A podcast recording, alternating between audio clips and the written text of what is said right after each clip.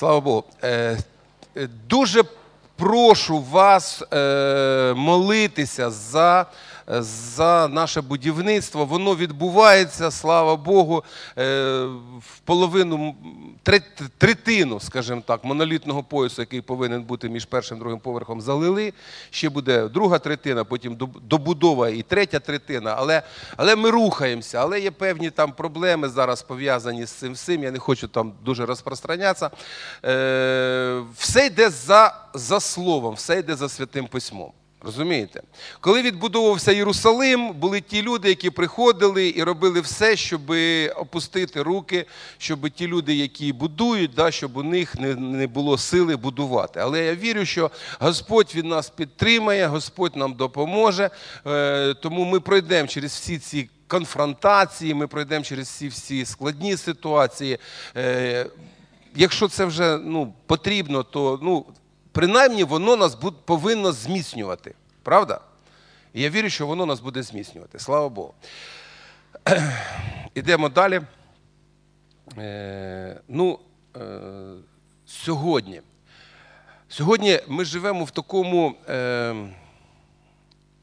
світі, де Ну, мабуть, це було завжди, але зараз це ще більше помножується.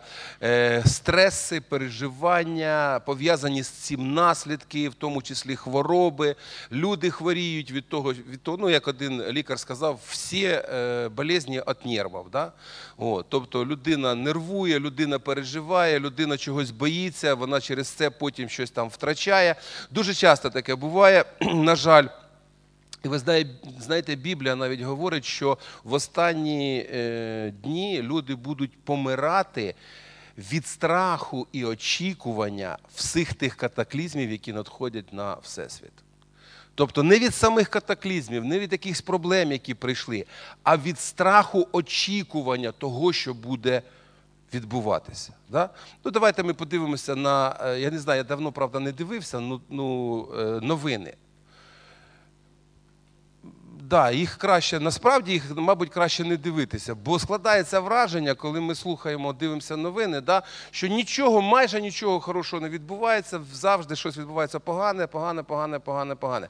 Тому Христос сказав, що в останні е, дні люди будуть дійсно помирати від очікування. Це Луки, 21 розділ, 26 вірш, там про це написано.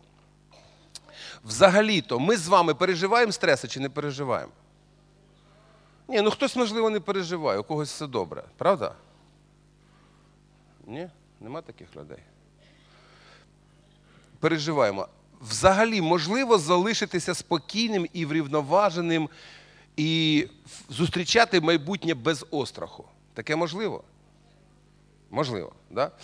Е, ви знаєте, за давніх часів люди, коли вітали один одного, вони казали: мир тобі. Да? Коли ми читаємо, коли ми читаємо там старовинні якісь листи, да, е, мир тобі. Мир тобі. Тобто люди таке, знаєте, було побажання. Ну, воно не, не, не тільки побажання, це було привітання. І ви знаєте, е, сьогодні навіть в багатьох церквах вітаються саме таким чином. Ну, насправді я вихідець з такої церкви, там, коли заходиш, да, то перше, що ти говориш, ти говориш мір вам. Тобі відповідають сміром, да? ну або не сміром, вже як, вже, як там, вже як там буде. Ну, сміром. Тобто ти повинен принести мир. Да? І е, насправді, насправді, можливо, якби не ті всі події, які зараз відбуваються в Україні, ми б не дуже так би і звертали увагу. Є мир, нема миру, да? але дійсно ми хочемо, щоб настав мир. Ми хочемо, щоб в нашій, в нашій державі настав мир. І щоб закінчилася вся та війна, яку називають антитерористичною операцією да, на сході країни. І е, нам потрібно зрозуміти, що взагалі-то з закінченням бойових дій, да, з останнім пострілом, не завжди настає мир. Бо всередині людини ще не відбулися зміни певні, правда? Бо багато залежить від того, як людина сприймає ситуацію, як людина сприймає інших людей, чи є дійсно мир в серці, чи є дійсно прощення, тоді можна говорити про мир. Бо якщо прощення нема, то це перемир'я. Це не мир. Розумієте?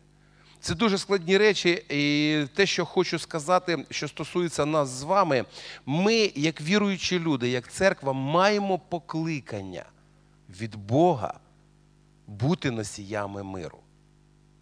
Насправді, ми не просто повинні в серці тільки мати мир. Насправді, Біблія закликає нас з вами приносити мир туди, де ми є, туди, куди ми приходимо, там, де ми знаходимося. Ми повинні самі мати мир, і ми повинні приносити мир. Е,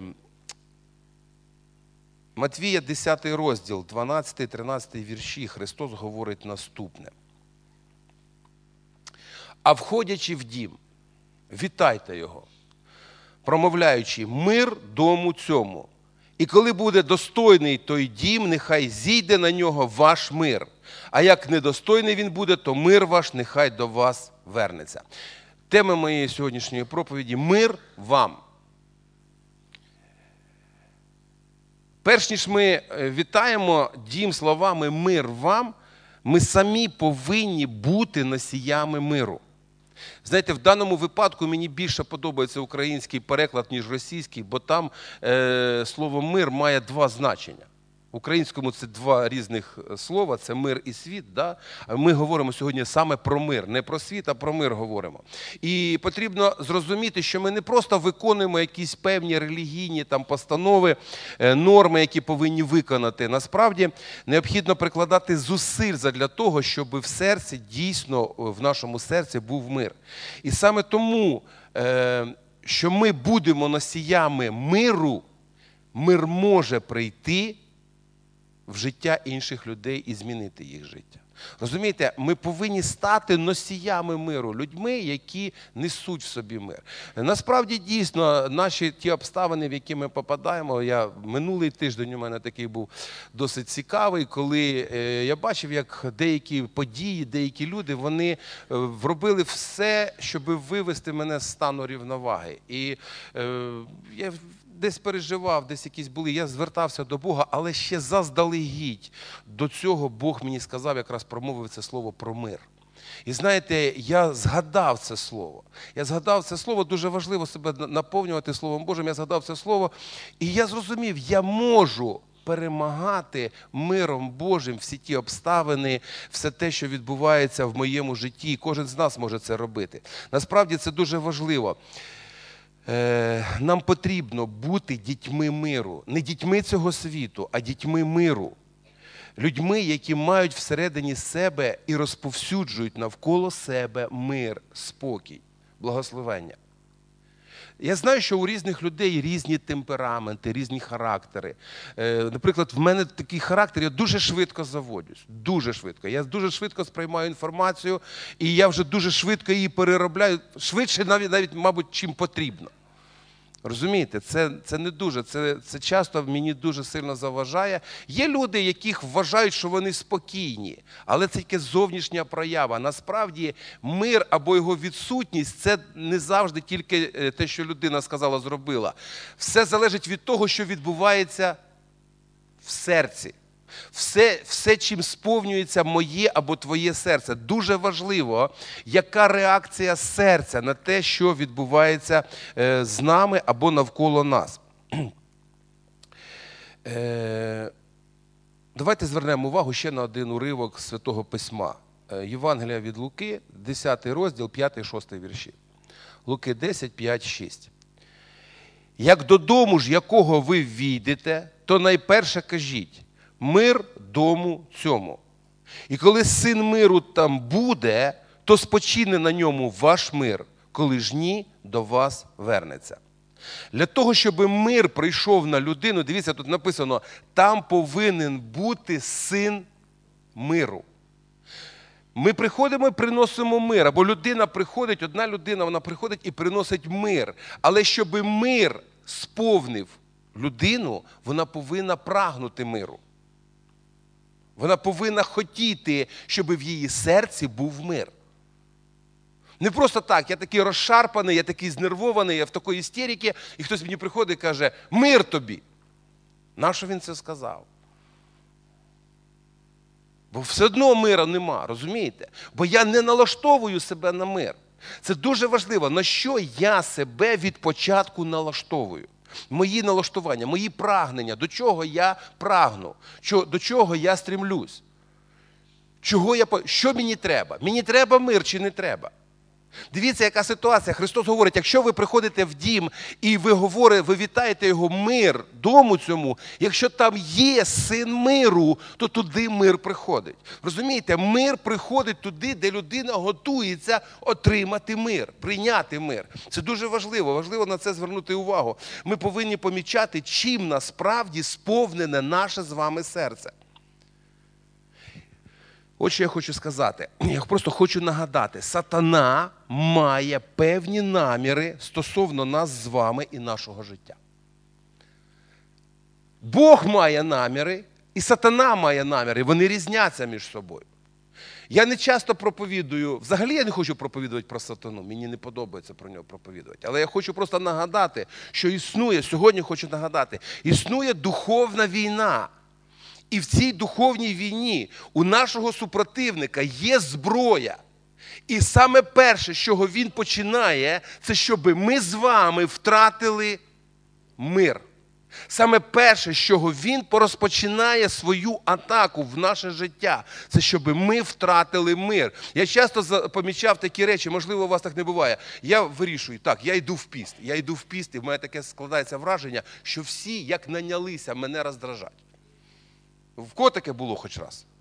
Слухайте, це таке, це ти думаєш, слухай, нащо я собі той піс сьогодні назначив? Бо до обіду з мене ви отак намотали кишки на руку, всі, кому тільки, кому тільки хотілося, всі підряд. Таке ощущення, що вони всі з цепка зірвались. В інший день ну, нормальні люди, люди як люди. Ти назначив піст у всіх, як наче щось, щось таке сталося. Буває таке? Да, буває. Чому таке відбувається? Чому так відбувається? Тому що є супротивник. Нам потрібно розуміти, і є його певна робота стосовно нас. І перше, з чого він починає, це щоб ми з вами втратили мир. Бо як тільки ми втратили мир, далі з нами е, набагато простіше щось робити. Е, е, багато намірів, які має супротивник проти нас, вони можуть бути виконані в нашому житті за умови того, коли ми будемо перебувати в паніці, роздратуванні, гніві, образах, заздрощах тощо.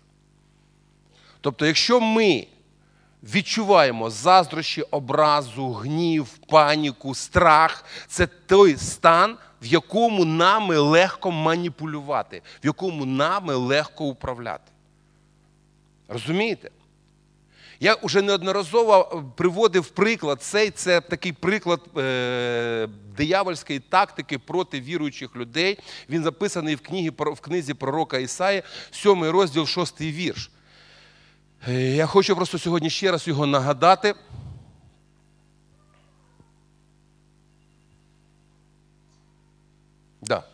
Ходімо на юдею та її налякаємо, і здобудемо для себе, настановимо царем серед нього та Велиїлового сина. Тобто, дивіться, ситуація яка? Спочатку ми що зробимо?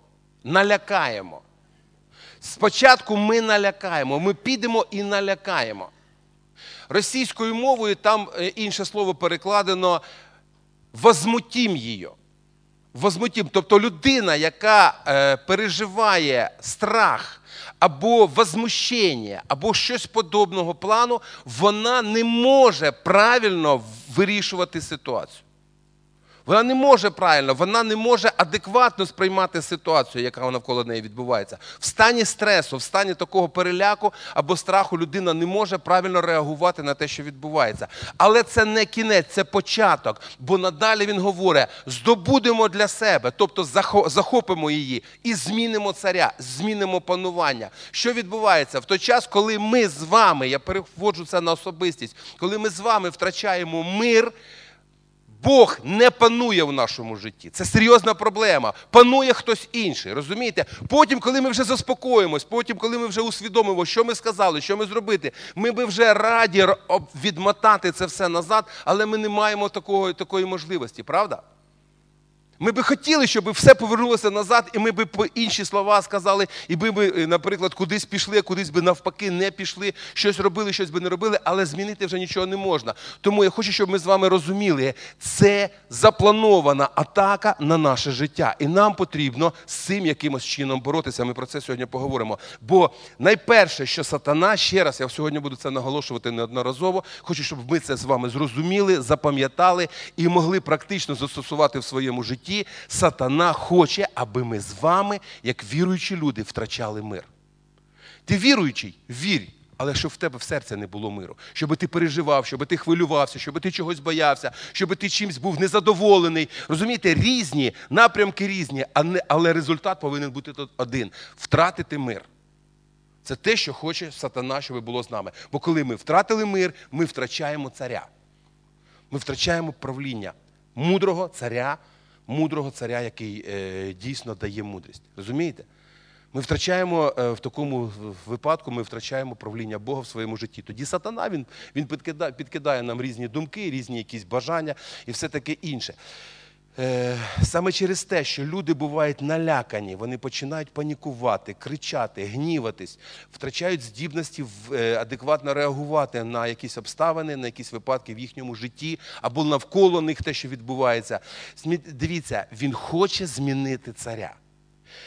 Е, взагалі, насправді, нам, як людям, дуже важко протистояти сатані. Насправді. Чому? Тому що ми, як люди, більше зосереджені на світі фізичному, правда? Ми спираємося на наші почуття, да? зор, слух, запахи, да? там все таке інше. Ми на це спираємось. Ми е, духовний світ ми сприймаємо, але знаєте, там так воно гадательно, там, ну, щоб було добре, щоб мені було хорошо, мені за це нічого не було. Десь отаке, такий стан. Да? А коли в духов, духовно ти відчуваєш небезпеку, просто от ти йдеш і починаєш відчувати небезпеку, що робить? А хто молиться? Молимося, аж зуби цокотять. Розумієте, ситуація яка? Сатана він е, краще орієнтується в духовному світі, бо він дух, який не за, не за, замкнений в фізичне тіло. І він може давати нам почуття, може чи не може? Думки, бажання. Да. І якщо ми не будемо з вами слідкувати за тим, що ми думаємо, про що ми думаємо, що ми відчуваємо і чого ми прагнемо, ми можемо піддатись на його якісь уловки.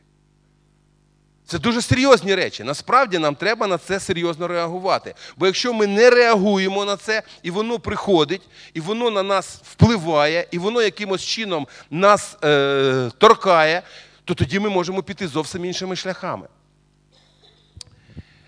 Е, Біблія говорить, що сатана ходить подобно до лева. Да? Ходить? Ходить. Шукає. Що шукає? Кого шукає? Жертву. Він шукає жертву. Можливо, це буде виглядати, виглядає дуже смішно, але е, дійсність така: він, як лев, шукає жертву. Він шукає, кого він може зжерти. Да, Хто вчора був на служінні, знає, як це, як цей вірш українською мовою. Давайте ми відкриємо перше послання святого апостола Петра, 5 розділ, 6 і 9 вірші. Дуже хочу, щоб ми звернули увагу на на, на ці е, декілька віршів. Апостол Петро нам дає певний такий алгоритм, як нам потрібно діяти. Тож покоріться під міцну Божу руку, щоб Він вас підняв свого часу. Покладіть на нього всю вашу журбу, бо Він дбає про вас. Будьте тверезі, пильнуйте. Ваш ворог диявол ходить і рикає, мов лев, шукаючи кого б зжерти. Йому ж противтеся міцними в вірі, знаючи, що ті ж самі страждання трапляються і вашим братам по світу. Він не лев, він подібний до льва, да? він як лев. Знаєте, як то? Він не Бог, він як Бог. Ну, тобто, щось десь. І я хочу, щоб ми звернули увагу на на, цей, е, на ці вірші, і ми побачили, що ми з вами, як ми з вами можемо в своєму житті протистояти дияволу. Це дуже важливо. Е, перший момент, найважливіший момент, з чого все починається? Підкоритись Богу. Підкоритись Богу. Це найважливіший момент. Саме сьогодні, ви знаєте, що я зрозумів? Люди сьогодні більш за все готові молитися, просити, очікувати, е, щоб Бог дав якісь благословення, щоб Бог дав зцілення, щоб Бог допоміг у тому, у цьому, у всьому, але без того, аби покоритись Богу. Розумієте, яка ситуація? Як так складається? Людина говорить: я покаявся, покаявся, Боже, благословляй мене. Все, все. Я тут тебе не, не, не чіпаю, ти мене теж не чіпай. Це неправильна позиція.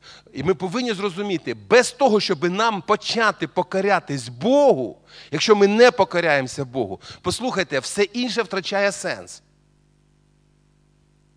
Все інше втрачає. Ми не можемо протистояти дияволу, якщо ми не покорились Богу. Людина не може протистояти дияволу власними силами. Їх недостатньо, наших сил недостатньо. Ми не можемо перемогти цю духовну особистість, якщо ми не, підкори... ми не, підкоряємося Богу. Тому апостол Петро говорить: підкоріться Богу. Перше, з чого все починається, підкоріться Богу. Е, е, другий момент дуже важливий. Покладіть на Бога вашу журбу. Що це таке і як це практично зробити? Досить часто навіть віруючі люди вирішують свої проблеми в основному самотужки. Виникла проблема, я її вирішив. Виникла проблема, я думаю, як її вирішити. Виникла проблема, я там переживаю за це все, але я її вирішую. Все, все. Потім, коли кажуть, ну треба якось там подякувати Богу, Боже, дякую тобі. Насправді, там написано, покладіть на Бога свою журбу, бо Він щось. Да, Він. Він буде виконувати певні речі. Розумієте? Він буде виконувати певні речі. Він дбає про вас. Ми не завжди готові до того, щоб за нас дбав Бог. Чомусь. Ми більше е, можемо покладатися на свої сили на гроші, на таланти, здібності якісь, можливості, які виникають, зв'язки, які у нас є. да, Ми можемо їх якимось чином там вмикнути, на щось надавити. А вже в останню чергу, коли вже все це, якщо вже не спрацьовує, тоді ми говоримо: о, тепер, Боже, я вже все зробив, я видихся, благослови. Але це неправильно, як ви вважаєте? Дивіться, апостол Петро, якщо ми хочемо, якщо ми хочемо, щоб ми отримували перемогу у духовній війні, нам потрібно зрозуміти, покладіть на Бога. Вашу журбу, покладіть на Бога ваші проблеми. Те, що вас сьогодні турбує, те, що сьогодні вам, можливо, не дає спати, те, що сьогодні вас е, десь заціплює, якісь ваші страхи, якісь ваші е, переживання, покладіть це на Бога. Перекладіться на Бога. Це не ваша проблема. Знаєте, діти досить просто можуть нас навчити тому, як покладатися. Бо дитина, яка встає зранку, вона не переживає, що вона буде їсти, де воно візьметься. Чи переживає? Взагалі не переживає. Навпаки, якщо нема що їсти, в неї здивування. Як це? Як це так? Це що за діла сьогодні у нас? Розумієте? Тобто ми не допуст... ми не допустимо, да, дорослі, ми не допустимо, щоб дитина зранку, да, там, чи коли там в обід не поїла. Так чи ні? Вона за це турбується? Ні. Сьома, іди домой. Мама, мені що холодно? Ні, ти голодний, тобі треба кушати. Розумієте, це це ставлення, це ставлення е, батьків до дітей, особливо мами, особливо єврейської мами. Да? Тобто вона знає, коли він змерз, вона знає, коли він хоче їсти. Розумієте? Тут діти не переживають, вони не хвилюються. Дорослі хвилюються. Тепер дивіться, в наших стосунках з Богом ми хвилюємося. І забуваємо, що взагалі-то Біблія говорить, що Він дбає про нас. Він дбає. Він, якщо і ставить нас якісь обставини для того, щоб ми сподіванням на нього пройшли через ці обставини, а не власними силами. Бо якщо ми проходимо все власними силами, в нас немає тоді, е, ну, за що благодарить Бога, за що дякувати Богові. Е, Далі, ще, один, ще одна важна така складова. Необхідно бути уважним і обережним і пильнувати за тим, що відбувається в нас і навколо нас. Що ми відчуваємо, чого ми бажаємо? Я вже про це говорив, але хочу зараз ще з того, бо е, апостол Петро він говорить, щоб ми з вами були уважними, щоб ми уважно дивилися на те, що відбувається. Він говорить: будьте тверезі, пильнуйте. Будьте тверезі, справа йде не, не лише про те, що не можна вживати алкоголь, бо взагалі в стані алкоголю людина мало взагалі що розуміє і мало, взагалі не може реагувати адекватно на якісь речі. Але він говорить: будьте тверезі, пильнуйте. Другим, другими словами, будьте обережними, уважними.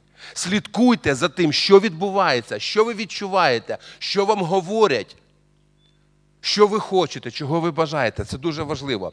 Е, в відповідях на ці запитання ми, е, вони нам поможуть допомогти зрозуміти, що з нами відбувається.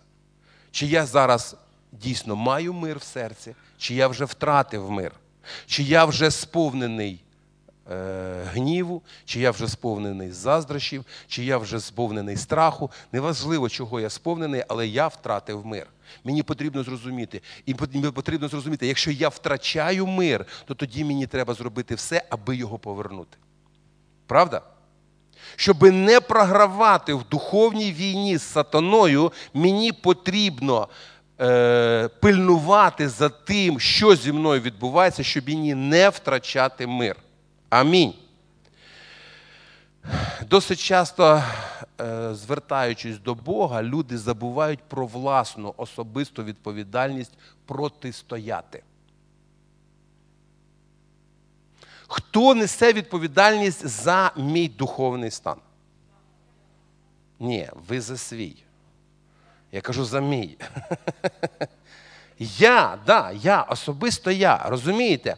І кожна людина, кожна віруюча людина несе персональну особисту відповідальність за свій духовний стан, за те, в якому духовному стані я знаходжуся. Іноді люди кажуть, ну, пастор або там служитель, він там не дуже там якусь проповідь проповідує. А мене там у тому не навчили, а тому мене не наставили. А мій наставник не такий, як я б хотів би. А там ще там е, пастор не такий, апостол не такий, єпіскоп єпископ не такий, хтось не такий.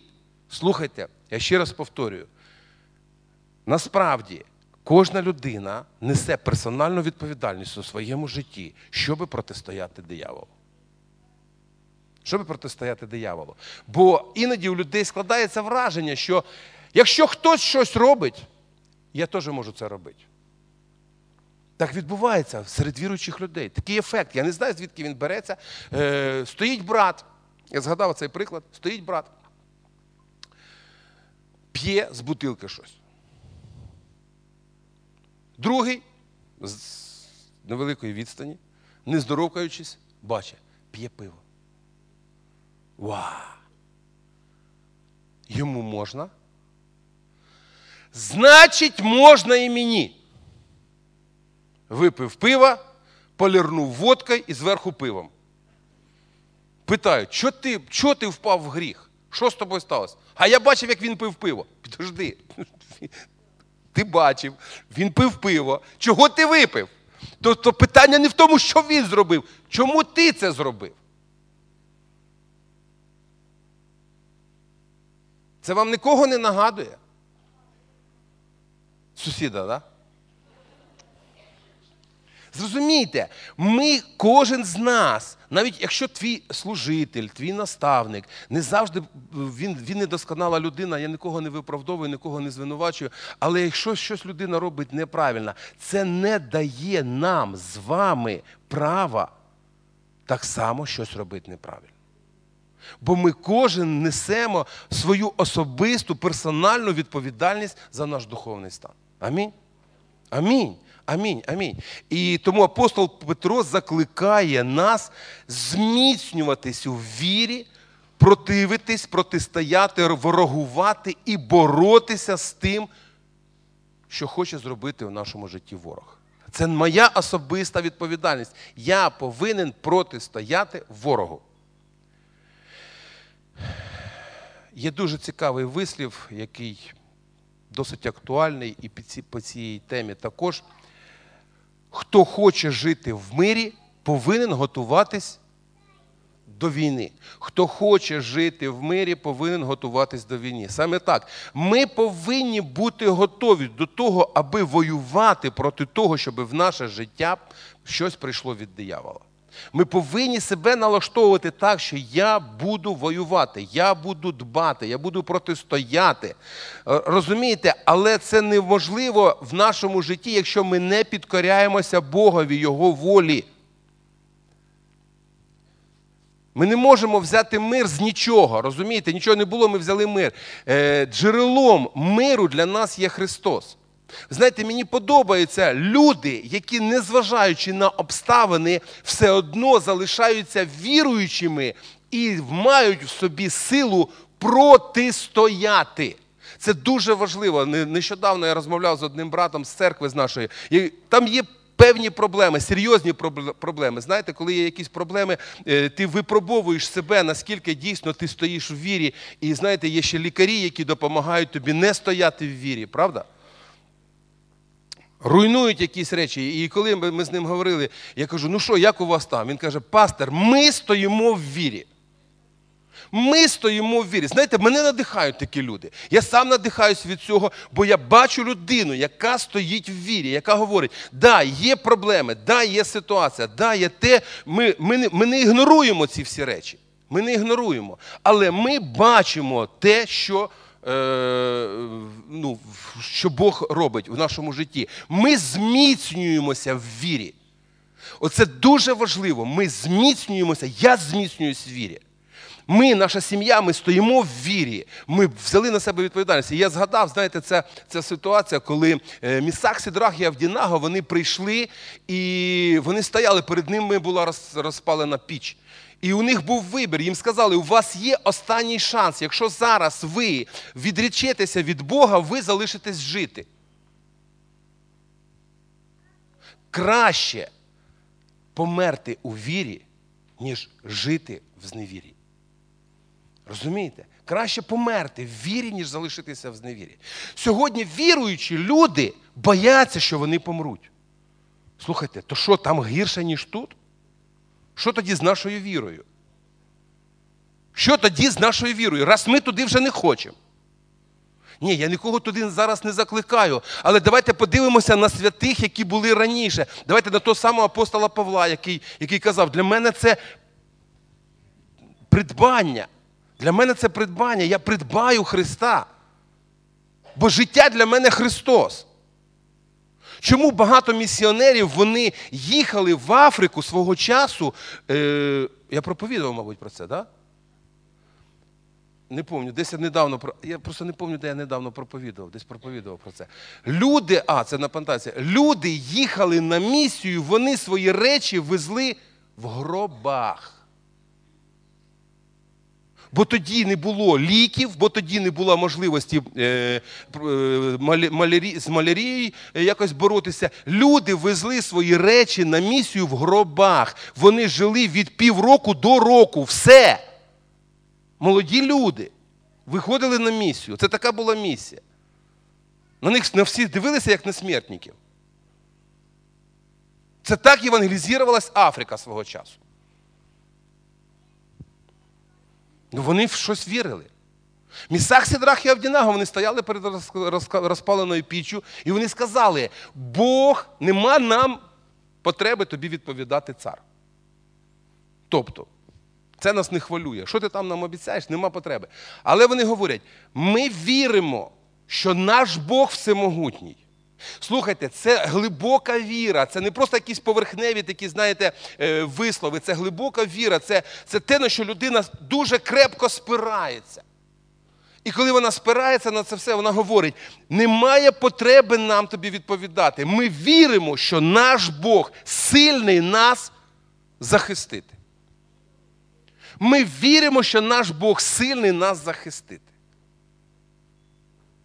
Або ми віримо, що Бог сильний нас зцілити, якщо є якісь проблеми. Сильний чи не сильний? Амінь. Слухайте, я хочу, щоб ми з вами, незважаючи на якісь проблеми, атаки, коли сатана вибиває останні якісь там е, те, на що за що ти держався, ми залишалися віруючими людьми. Розумієте, віруючими людьми, які уповають на Бога, які чекають Бога, які надіються на Бога. Амінь. І вони говорять, ми віримо.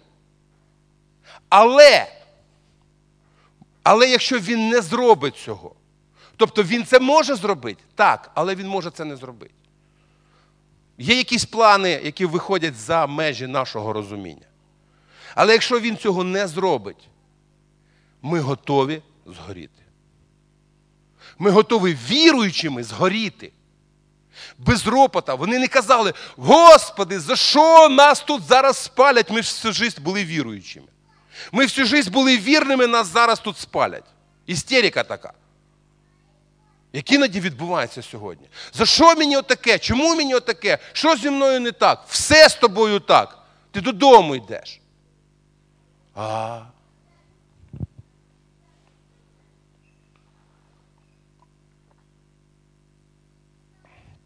А можна безболезненно?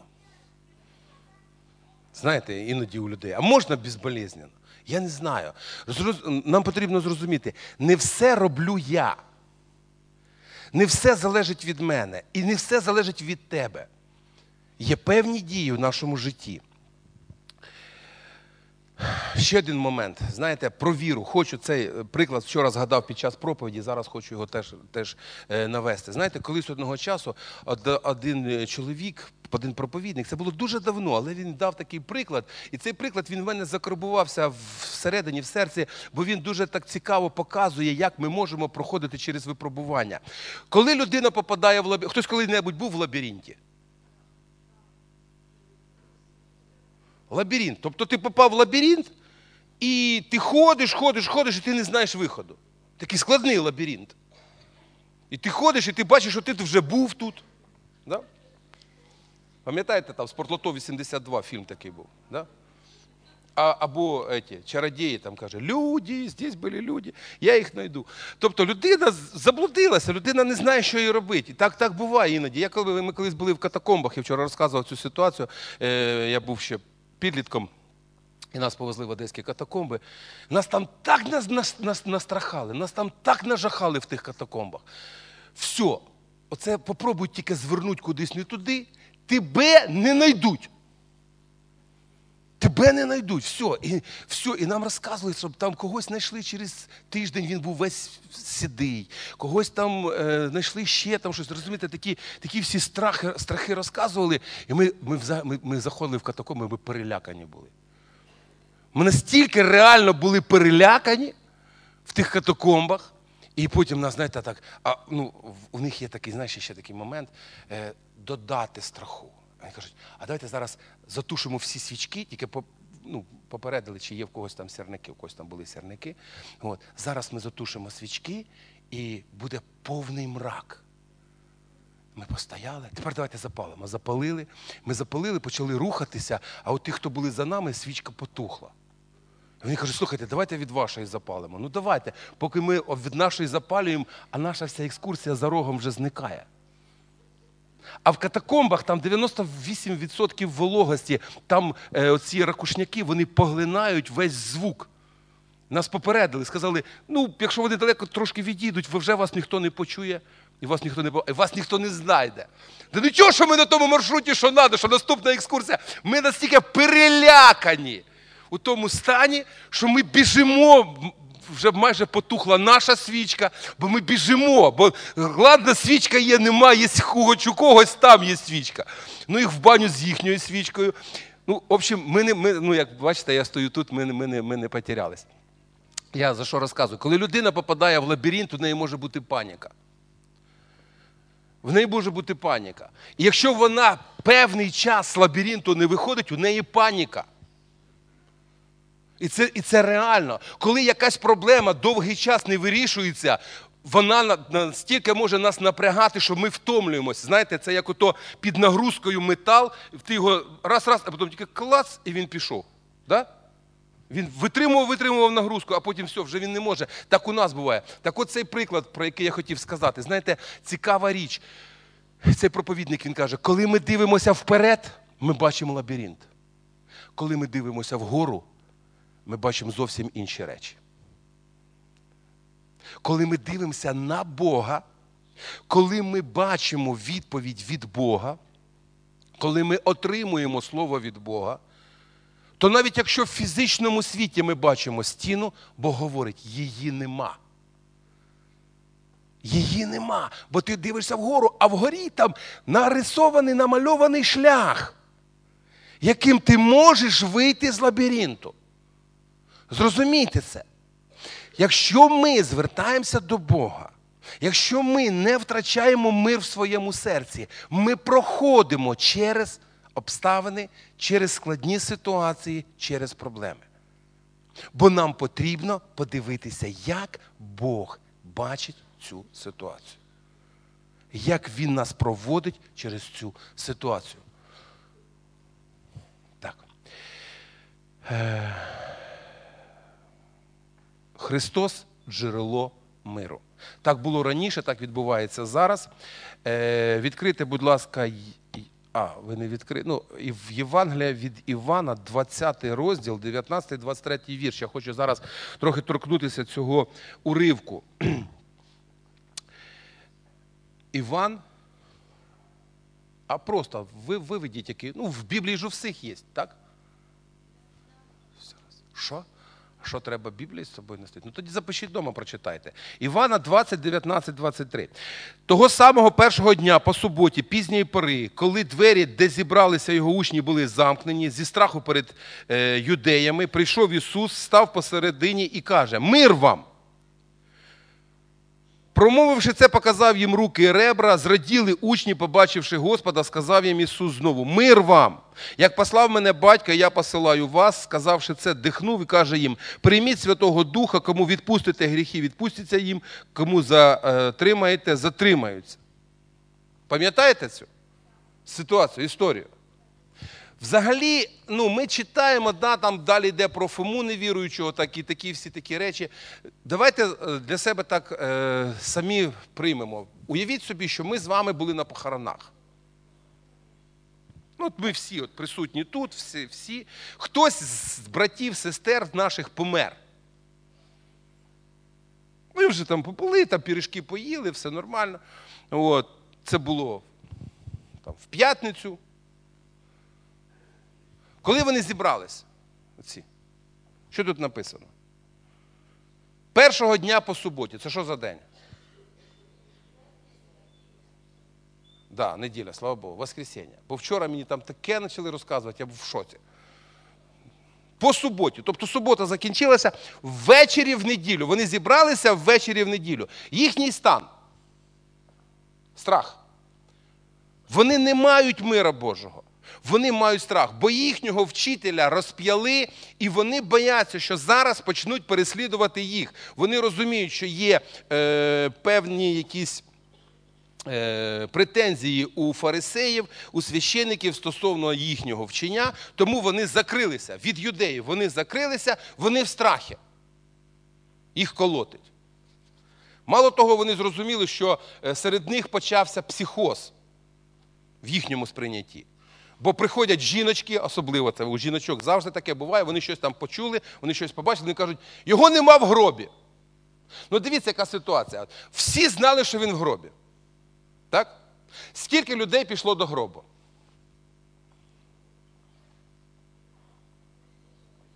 Ну, троє. Ну, троє чи ні? Ну, три Марії пішли до гробу, що ви не, пам'ятаєте? Біблію читаєте? Ну, то добре. То тоді читайте уважніше. Вони пішли. Вони приходять, гроб пустий. Вони приходять. Уявіть собі, ми зібралися, да? от нас десь приблизно така кількість, може трохи менше, більше. І приходять три жіночки, які кажуть, ми ходили в гробі, його нема. Що ми з вами будемо робити? Ніхто не пішов дивитися. Ви розумієте, ніхто не пішов перевірити. Всі зразу сказали. Ви що? Ви що? Потім приходить ще один поважний служитель, один з пасторів і говорить. Він воскрес. І у людей складається враження, що щось тут не так. Але ніхто не виходить з того, щоб перевірити це все. Страх, зневіра бувають часто набагато більші і діють набагато сильніше, ніж якась інша інформація. Розумієте? Страх, в якому вони перебували, він наскільки їх паралізував, що вони не пішли до гробу. Вони не перевірили, вони не, у, е, не убідилися в тому, що Христос, Христа дійсно нема. В їхньому сприйнятті залишився Христос, який висів на хресті, вмер, якому пробили руки, якому пробили бок, з якого витекла кров. Вони реально розуміють, він не може воскреснути. Це учні, які ходили з ним, це люди, які ходили за ним, які бачили чудеса, які він робив, і вони говорять, він не може воскреснути. Ми сьогодні говоримо, ми да, ми віруючі, ми віримо, тому що ми читаємо.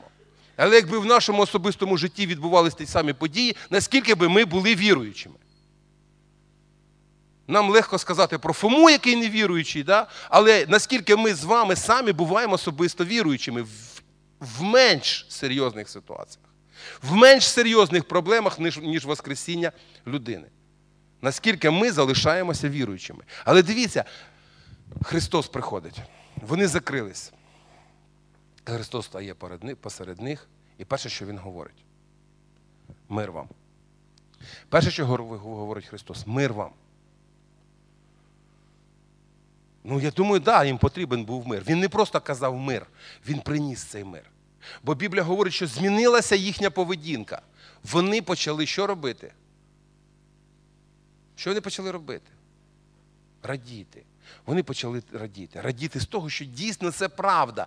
Там такий, знаєте, був ажіотаж у них. Там був такий стан, в якому вони відбували, вони, вони почувалися, що дійсно, да, Христос Воскрес. Для них, знаєте, це такий, такий когнітивний дисонанс, коли вони, вони, вони не вірили в це, вони чули про це, але не вірили, а тут дійсно вони отримали під, підтвердження. Дійсно Христос Воскрес. Вони зраділи. І Христос говорить: знову ж таки, дивіться, мир вам.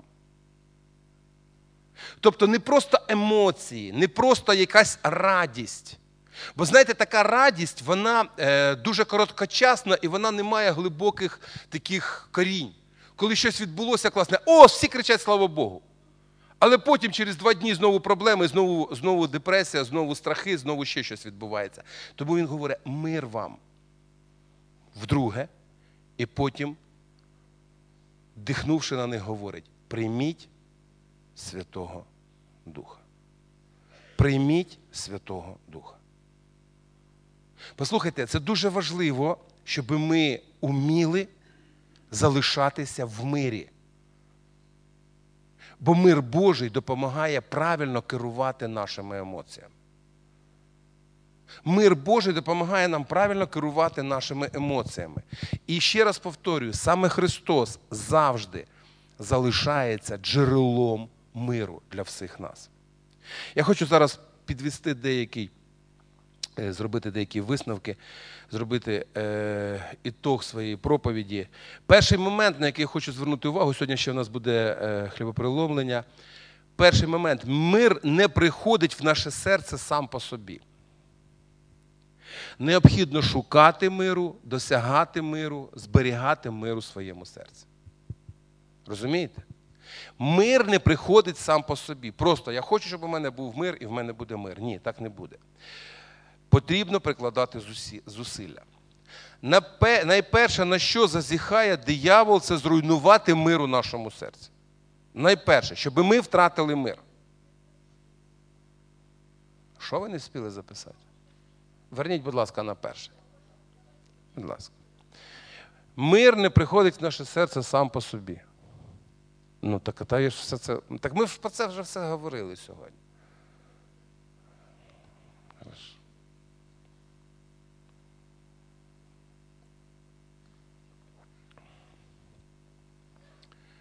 Ще раз повторюю, необхідно нам прикладати зусилля, щоб мир залишився в нашому серці.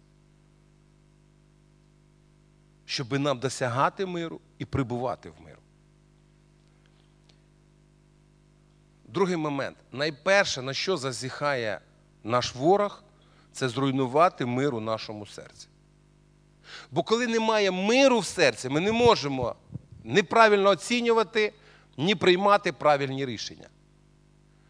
В цьому стані, знаєте, як ото в, тому, в той притчі, коли батько з сином не встигали на поїзд. Пам'ятаєте, так? Да? Вони біжать, біжать, біжать, поїзд раз ушов, він розвертається сину, бах, таку затрещину. Каже, батьку, за що? А що робить? Що робить? Що? Що? Поїзд ушов. Що робить? Розумієте, людина в стані стресу, не знає, що робить. Треба кого, хто перший попав під руку, того й луснув.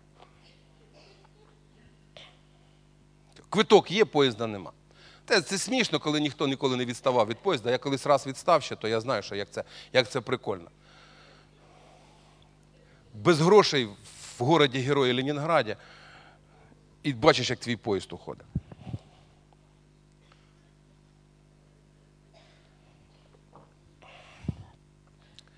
Тому ще раз, найперше, на що сатана е, атакує, що сатана атакує, це щоб ми з вами втратили мир в серці. Третій момент джерелом миру є Христос. Ми про це говорили. І саме через те, що ми шукаємо Христа, ми отримуємо мир в серці. Я про це сьогодні багато не говорив, але зараз хочу наголосити. Дуже важлива складова, коли ми шукаємо миру, це ми спокутуємо наші провини. Отримуємо прощення і розуміння волі Божої для нас. Оці речі дуже важливі. Коли ми спокутуємо провини, каємося в якихось неправильних словах, бажаннях, діях, отримуємо прощення і отримуємо розуміння Божої волі для нас з вами. Саме через підкорення волі Божій ми зростаємо в вірі. Коли людина підкоряється волі Божій не від кількості отриманих знань, не від, не від кількості прочитаних книжок. Людина отримує зростання в вірі, коли вона підкоряється волі Божій в своєму житті. Ще один момент. Четвертий. Кожен з нас повинен відповідально протистояти дияволу в особистому житті. Це наша з вами особиста відповідальність. Ми самі протистоїмо дияволу. Це моя відповідальність в моєму житті, твоя відповідальність в твоєму житті. Приходять думки, різні думки, погані думки, е, які тебе там можуть якимось чином там загнати десь кудись в якісь, якісь підвалини. Якісь такі приходять, може, почуття. Ти себе не почуваєш таким вже хорошим, ти не почуваєш себе віруючим, або ще якісь, якісь моменти. Приходять, приходять. Тобі потрібно цьому цьому проти, протистояти. Тобі особисто. Розумієте, це не комусь. Я е, ще приведу один приклад. В моєму житті була одна, е, одна, одна така жіночка дуже цікава. Вона постійно, е, в якийсь проміжок часу її життя, вона постійно переживала засудження. Постійно переживала. І вона приходила до мене, і вона мені сповідалася і казала: пастор, е, я хочу, щоб ти за мене помолився. Пастор, у мене такі такі проблеми. Вона сповідалась. Я вже її історії знав краще неї. Чому? Бо вона вже забувала якісь речі. Вона. Але вона повторювала одне й те саме, одне й те саме кожного разу. Я її наставляв, я їй пояснював, е, все було начебто добре, але це було дуже короткочасно. І пам'ятаю, одного разу вона прийшла і кажу: слухайте, сестра, ну давайте з вами відкриємо Дерека Принца основання. Е, наставлення в вірі, по-моєму, називається ця книжка така товста.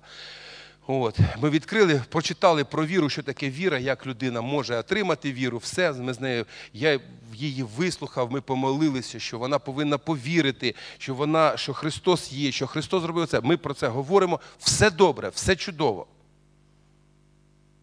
Наступний день вона приходить і говорить: пастор, мені хватило цього, поки я дійшла додому. Все було добре. Але як тільки я дійшла додому, всі ті думки, які в мене були раніше, всі ті відчуття, які я переживала раніше, вони мене чекали вдома. Ну, я хочу, щоб ми з вами зрозуміли, це наша відповідь. Я тоді, я, тоді ми сіли з нею, я кажу, слухай, сестра, хочу тобі дещо пояснити. Ми не можемо з тобою провести 24 години на добу і 7 днів на тиждень. Я не можу через кожні 15-20 хвилин питати, ти що зараз думаєш? Ти що зараз відчуваєш? Ти ж смотри, не думай нічого поганого. Ти смотри, не приймай на себе ніякі погані думки. Ти ж смотри, ти, якщо щось прийшло погане, прийшло щось погане, прийшло, все, протистой зараз прямо е, твердою вірою. Ну так неможливо, розумієте? Це мені треба разом з людиною ходити. Да? А а ще ж до, до цього треба додати сновидіння. Дехто з людей зранку, як проснеться, ховайся.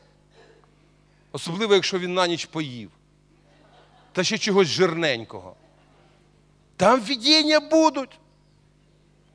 Там такі будуть видіння, що ізвісні режисери віддихають. Як присниться, як присниться. Як казала моя бабуся, дурне спить, дурне сниться. Бо людина бо людина себе якимось чином, послухайте мене, це може бути смішно, але протистояти це моя особиста відповідальність. В твоєму житті протистояти твоя особиста відповідальність. Щоби не втрачати мир в серці, це твоя особиста відповідальність, щоб ходити з миром в серці. Амінь. Амінь. Дивіться, останній вірш, який я хочу прочитати, ми будемо зараз молитися з вами. Філіппійцям 4 розділ, 6, 7 вірші. Нічим не журіться, але в усьому молитвою та благанням з подякою висловлюйте ваші прохання Богові. І Божий мир, що перевищує всякий розум, хай береже ваші серця, ваші думки в Ісусі Христі. Російською мовою мир Божий, який превыше всякого ума, соблюдет помышления ваше во Христе Иисусе. Не заботьтесь ни о чем, но всегда в молитві з благодаренням відкривайте серця ваші перед Богом. Тобто, дивіться, Слово Боже говорить, не журіться. Не журіться, не не заганяйте себе в журбу, не заганяйте себе в оцей стан такий, що я нещасний, ніхто мене не любить, ніхто не приголубить. Ну, це ви вже кажете, куди ви підете. Це ви вже кажете, що ви будете їсти. Але я ще раз попереджаю: не заганяйте себе в цей стан. Ніхто мене не любить. Знаєте, багато людей в своєму житті себе вважають невдахами. І що? Що від того? Що від того ти станеш удачною людиною? Зустрічаєш людину, яка з твоєї точки зору, вона така класна, у нього все, починаєш з ним розмовляти, у нього такі проблеми. Бо всіх вони є. Але хтось з ними бореться, а хтось просто, знаєте, все, пішов ко дну. Нащо воно мені треба? Слово Боже говорить, нічим не журіться. Нічим не журіться. Як казав один знайомий пастор, слово нічим в грецькій мові означає зовсім нічим. Зовсім нічим. Ніякої журби, нічим не журіться. Але якщо є якісь ситуації, дивіться, ситуації виникають, виникають. Підстави для журби виникають, виникають. Дивіться, що далі говорить апостол Павло. Він говорить: в усьому. Знову ж таки, в усьому в Біблії це значить в усьому. Без виключення. В усьому. Молитвою, благанням з подякою.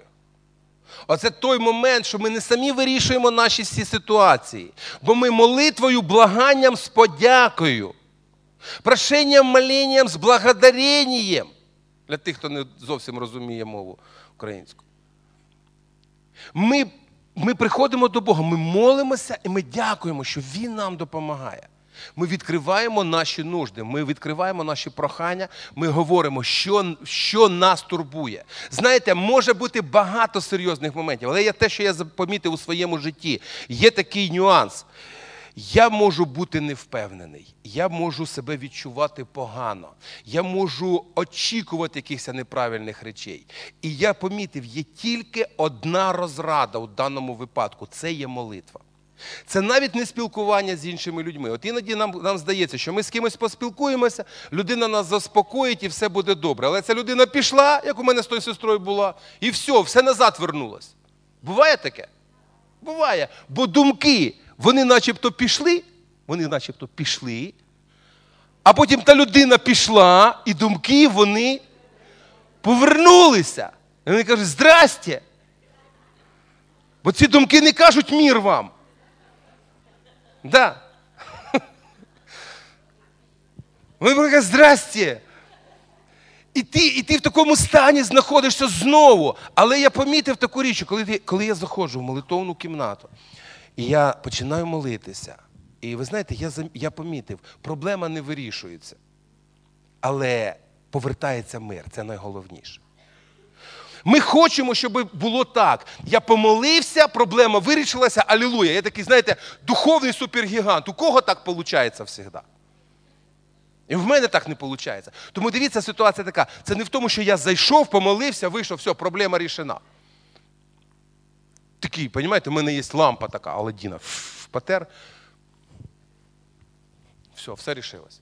Так не буває. Тому, коли я зайшов в молитовну кімнату, маючи проблему, перш за все, мені треба що зробити? Поновити мир в серці. Перш за все, на що мені треба звернути увагу, щоб в моєму серці був мир. Бо деякі в ситуації можуть не вирішитися швидко, а деякі можуть не вирішитись ніколи. І що тоді не жить? Правда ж? залишиться повинен мир в серці. Тому, коли заходите в дім, вітайте його, мир вам. Але для цього самому необхідно мати мир. Поновити, якщо ви втратили, поновити мир в своєму серці. Будь ласка, давайте ми піднімемось, давайте ми помолимось. У нас попереду причастя.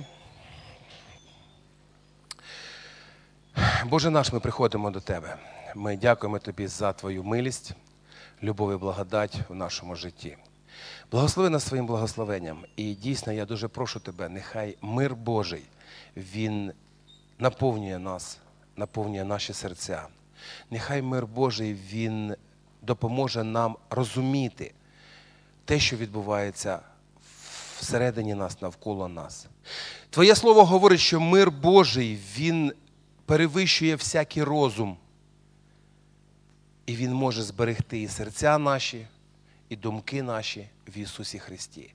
Я молюсь сьогодні, щоб нам залишатися і нашим серцем, і нашими думками в Ісусі Христі. Тому дуже важливо, Господи, сьогодні, якщо десь в якихось питаннях нема мира в серці, Боже, Ти допоможи.